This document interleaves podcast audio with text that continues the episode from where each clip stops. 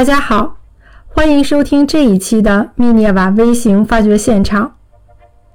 今明两天分别是我国北方和南方传统的小年。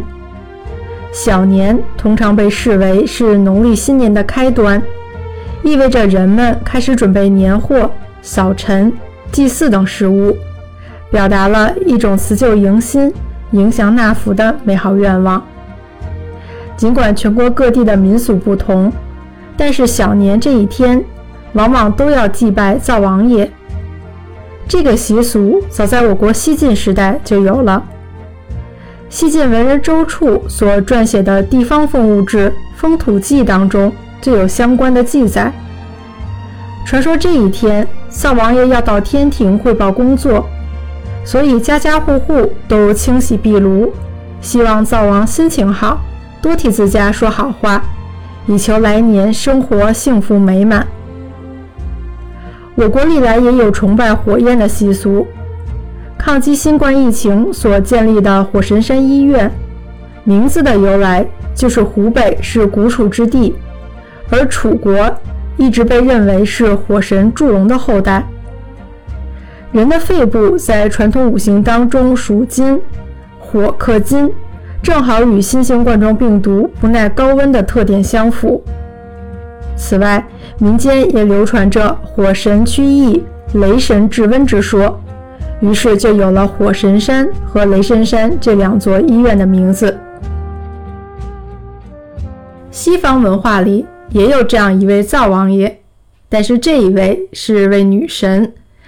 炉灶女神赫斯提亚是古希腊神话当中负责炉灶和家庭的守护女神，也是一位圣火女神，位列奥林匹斯山十二主神之位。在很多西方的艺术作品当中，她的形象是坐在白色羊毛垫铺就的木质宝座上。古希腊人献祭给这位女神的贡品，包括他们一年之中最新的收成。以及首次蒸馏出来的葡萄酒。赫斯提亚的地位之所以如此之高，在于她掌管着人们赖以生存的厨房，而更为重要的是，她也是一位家庭的守护神。赫斯提亚掌管万民的家事，火焰象征着她的存在，当然也是家庭永续、稳定、和睦与繁荣的保证。古希腊人在没有掌握新生儿死亡的科学试因和防控措施情况下，只能将生命的早逝归结为厄运使然。因此，在新生儿出生后的十天是非常重要的考察期。不健康的孩子往往夭折，被当时的人们理解为被神灵接走了；而只有平安地度过了考察期，这些幼小的生命才具有灵魂。才具有了人的意义。在新生儿出生的第五天，家族内将举行一场叫做 Amphidromia 的祈福仪式。Amphidromia 从字面上看，包含了两个希腊词汇，也就是奔跑 Drom 和壁炉 Amphi，实际上也是这场仪式的核心内容。父亲抱着孩子，围绕着壁炉快速走动。动用各种手段让孩子大声哭泣，以求让赫斯提亚女神听到孩子的声音，赐福于这个新生命。而当新生儿健康度过了第十天，也就意味着考察期的顺利结束。一般情况下，父亲这个时候才会给孩子起名字，正式接纳他成为家族的新成员。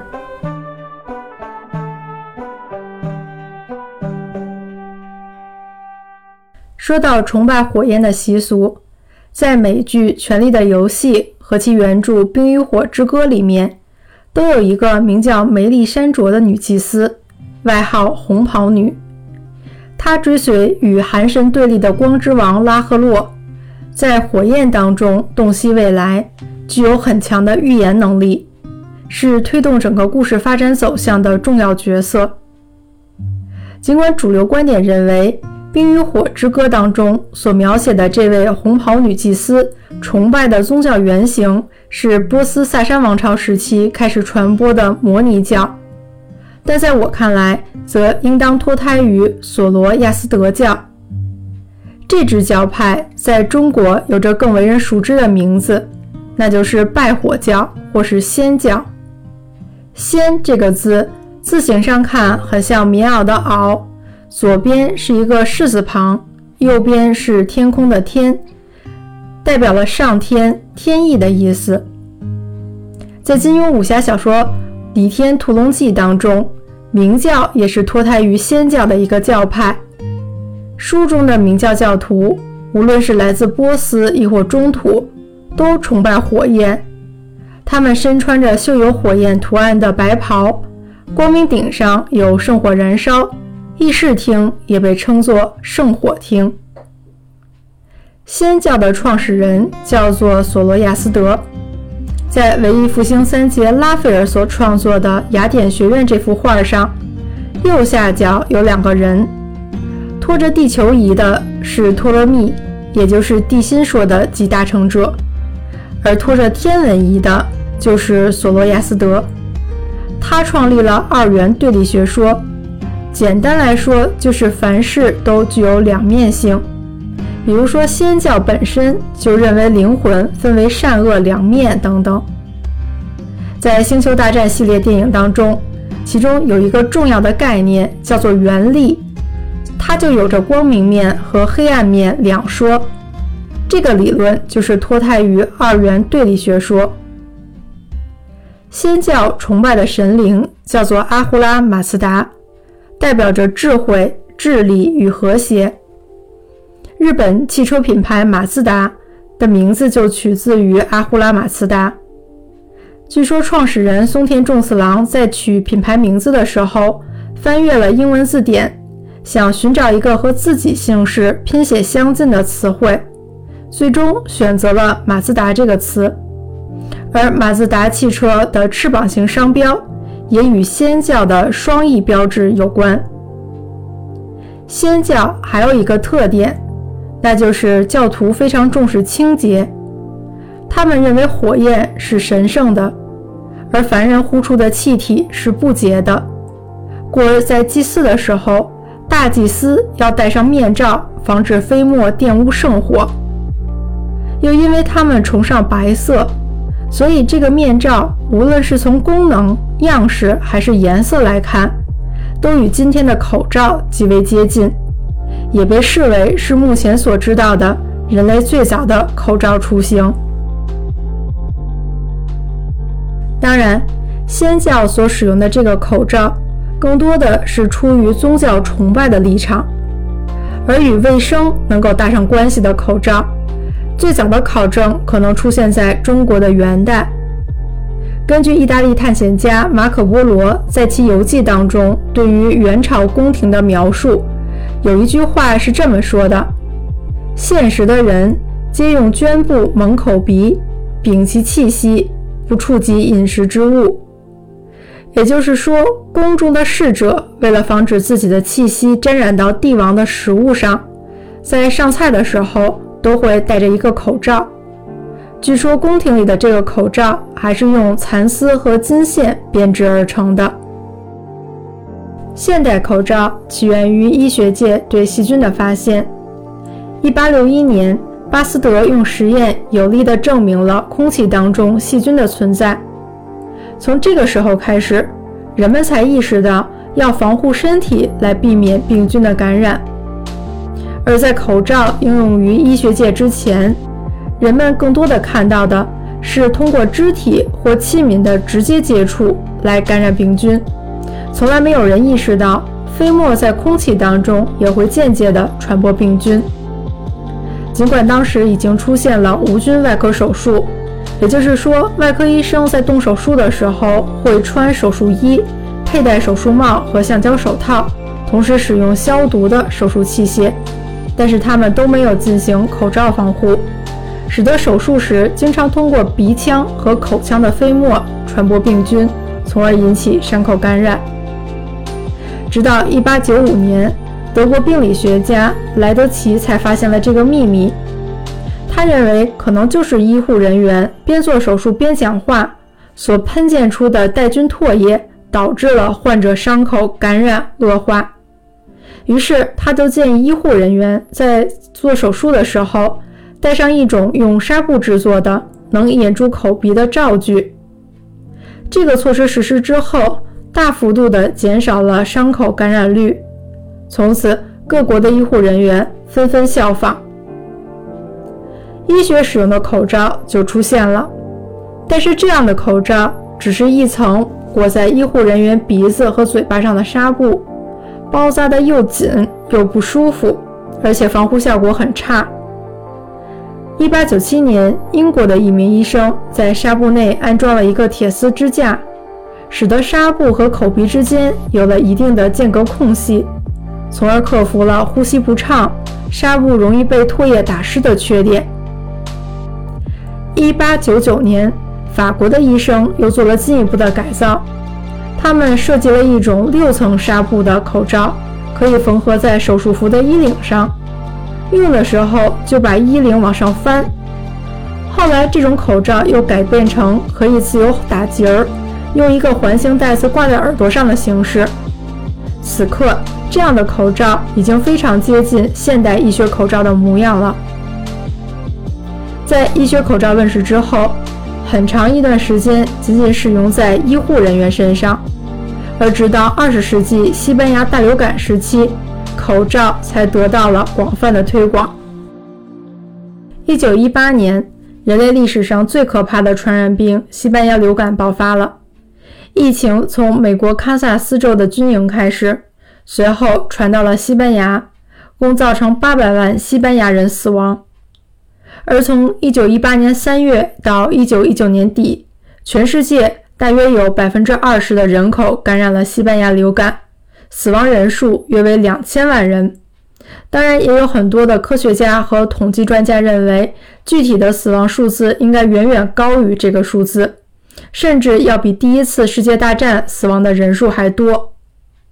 而这次流感也直接改变了人类的历史进程，是造成第一次世界大战提早结束的原因之一，因为当时各国已经没有精力再投入战争当中了。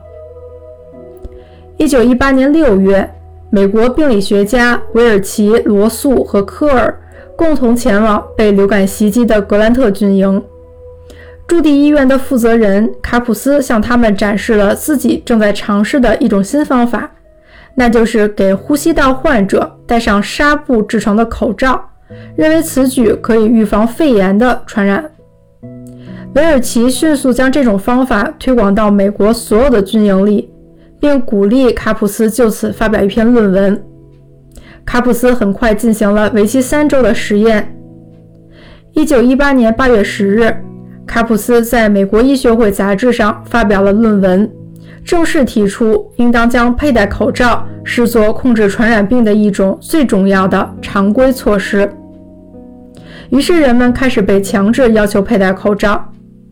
从现在留下的历史资料当中，我们可以看到，口罩已经成为了必备的单品。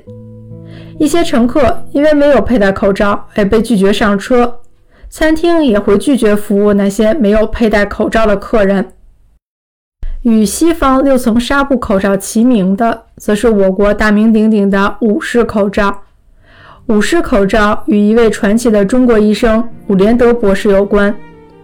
伍连德博士是中国现代医学、中国简易、公共卫生以及防疫事业的创始人，同时也是中华医学会的首任会长，也是华人世界里第一位当选诺贝尔奖的候选人的医学家。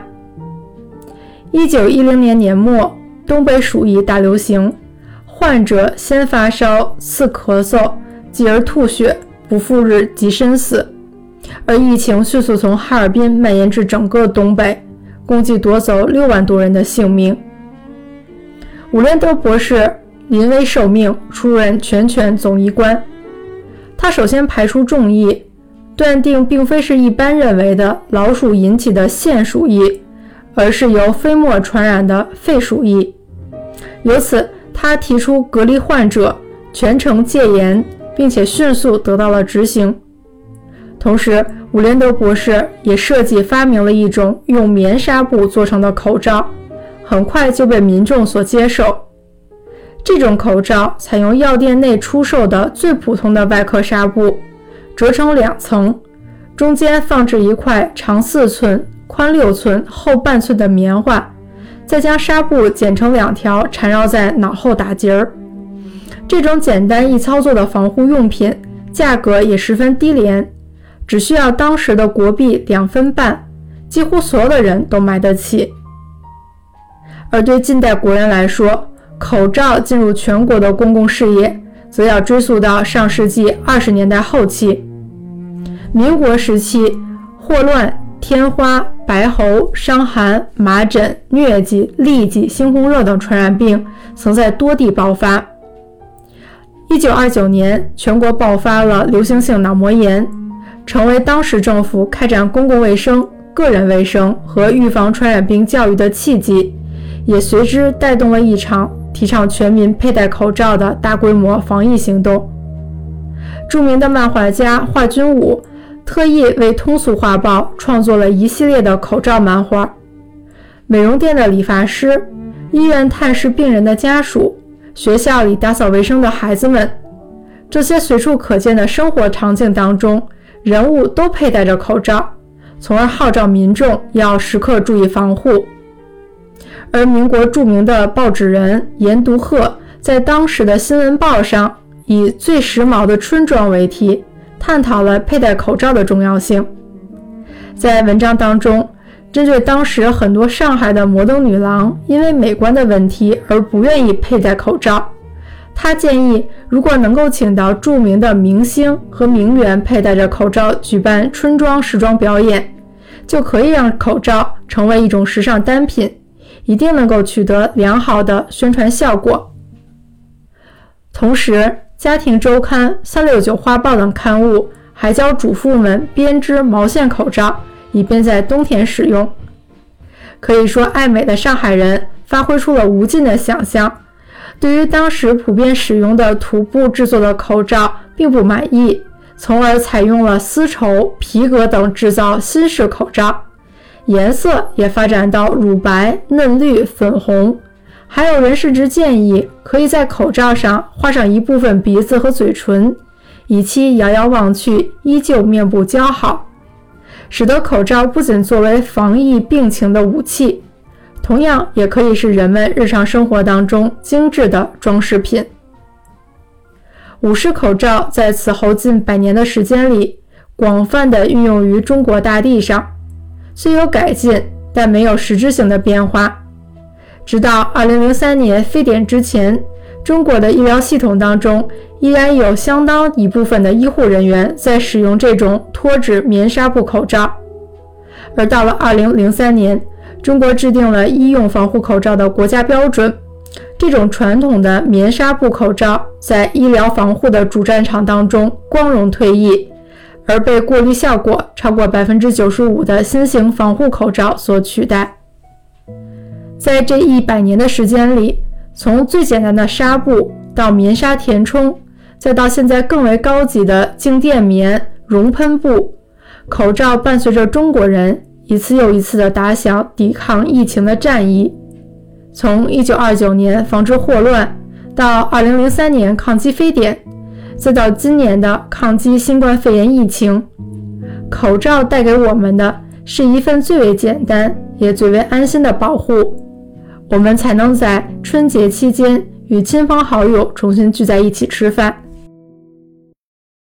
宴席上觥筹交错，言笑晏晏，而桌上的美食则无需旁人传递，也无需跨越大半个餐桌去夹菜。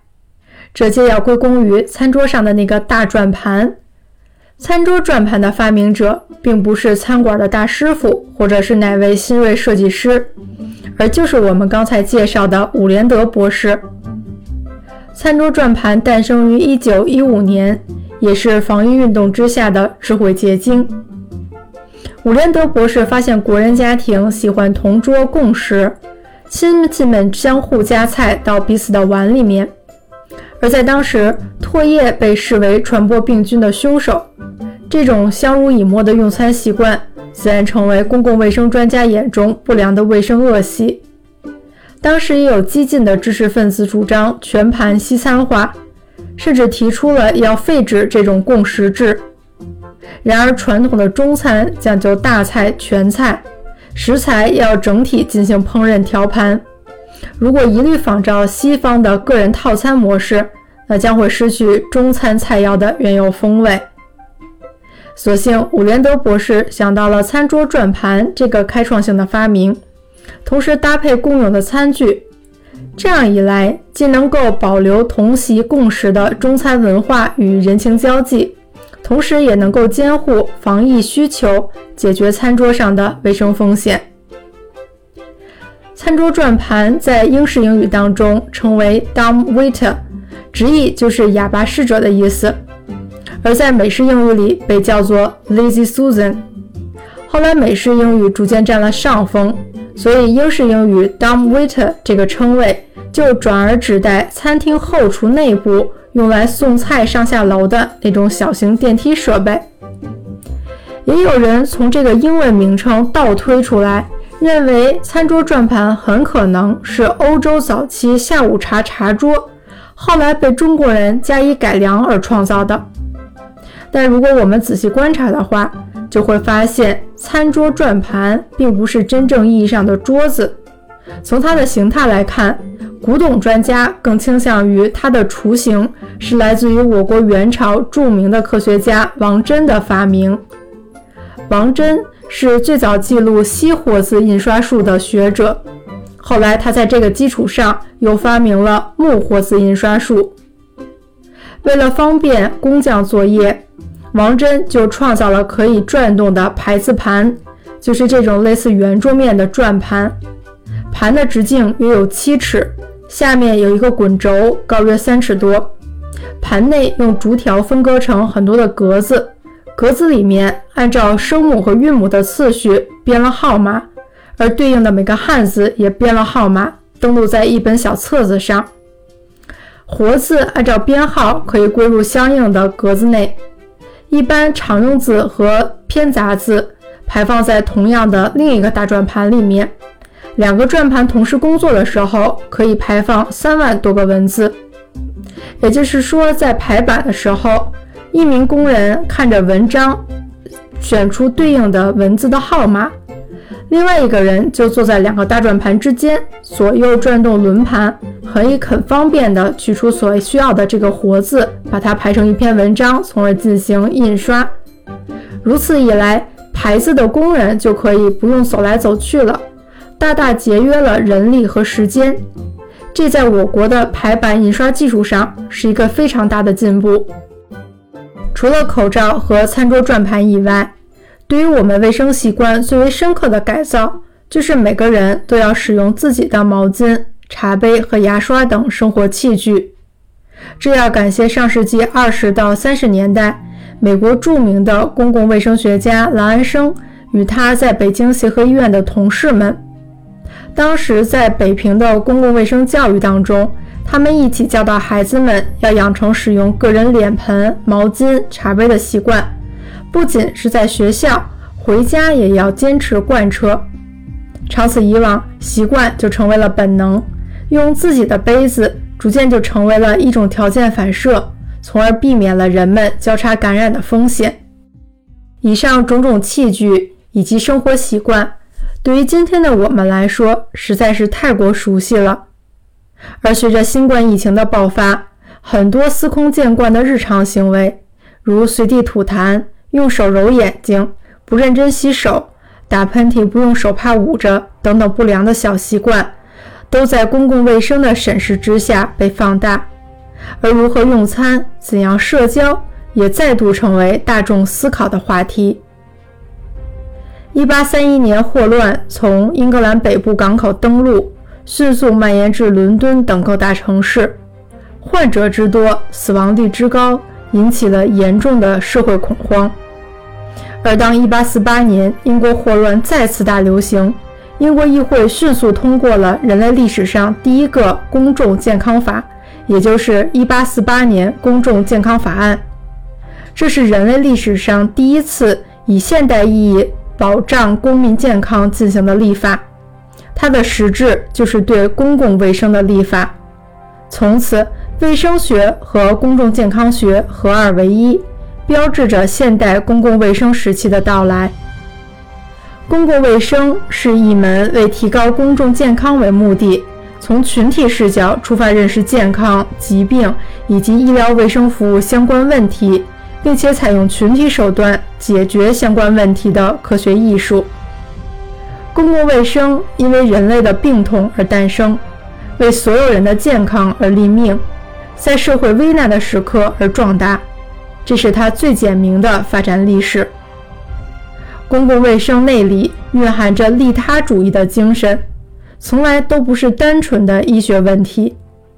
我们可以这样理解：公众健康是社会发展的基础，是国家的职责，这是通过政策得以实现的。而政策反过来会受到社会、政治、经济、法律、伦理等因素的影响。从一枚小小的口罩，一张餐桌转盘。再到一盏水杯，公共卫生医学以小见大地反映着人类社会的进步。我们每个人都为彼此的健康承担着责任与义务，因此每一个人也都不可懈怠。只有这样，象征着生命活力的火焰才会熊熊燃烧，永远都不会熄灭。感谢大家收听这一期的密涅瓦微型发掘现场。恭祝大家新春快乐！我们下期再见。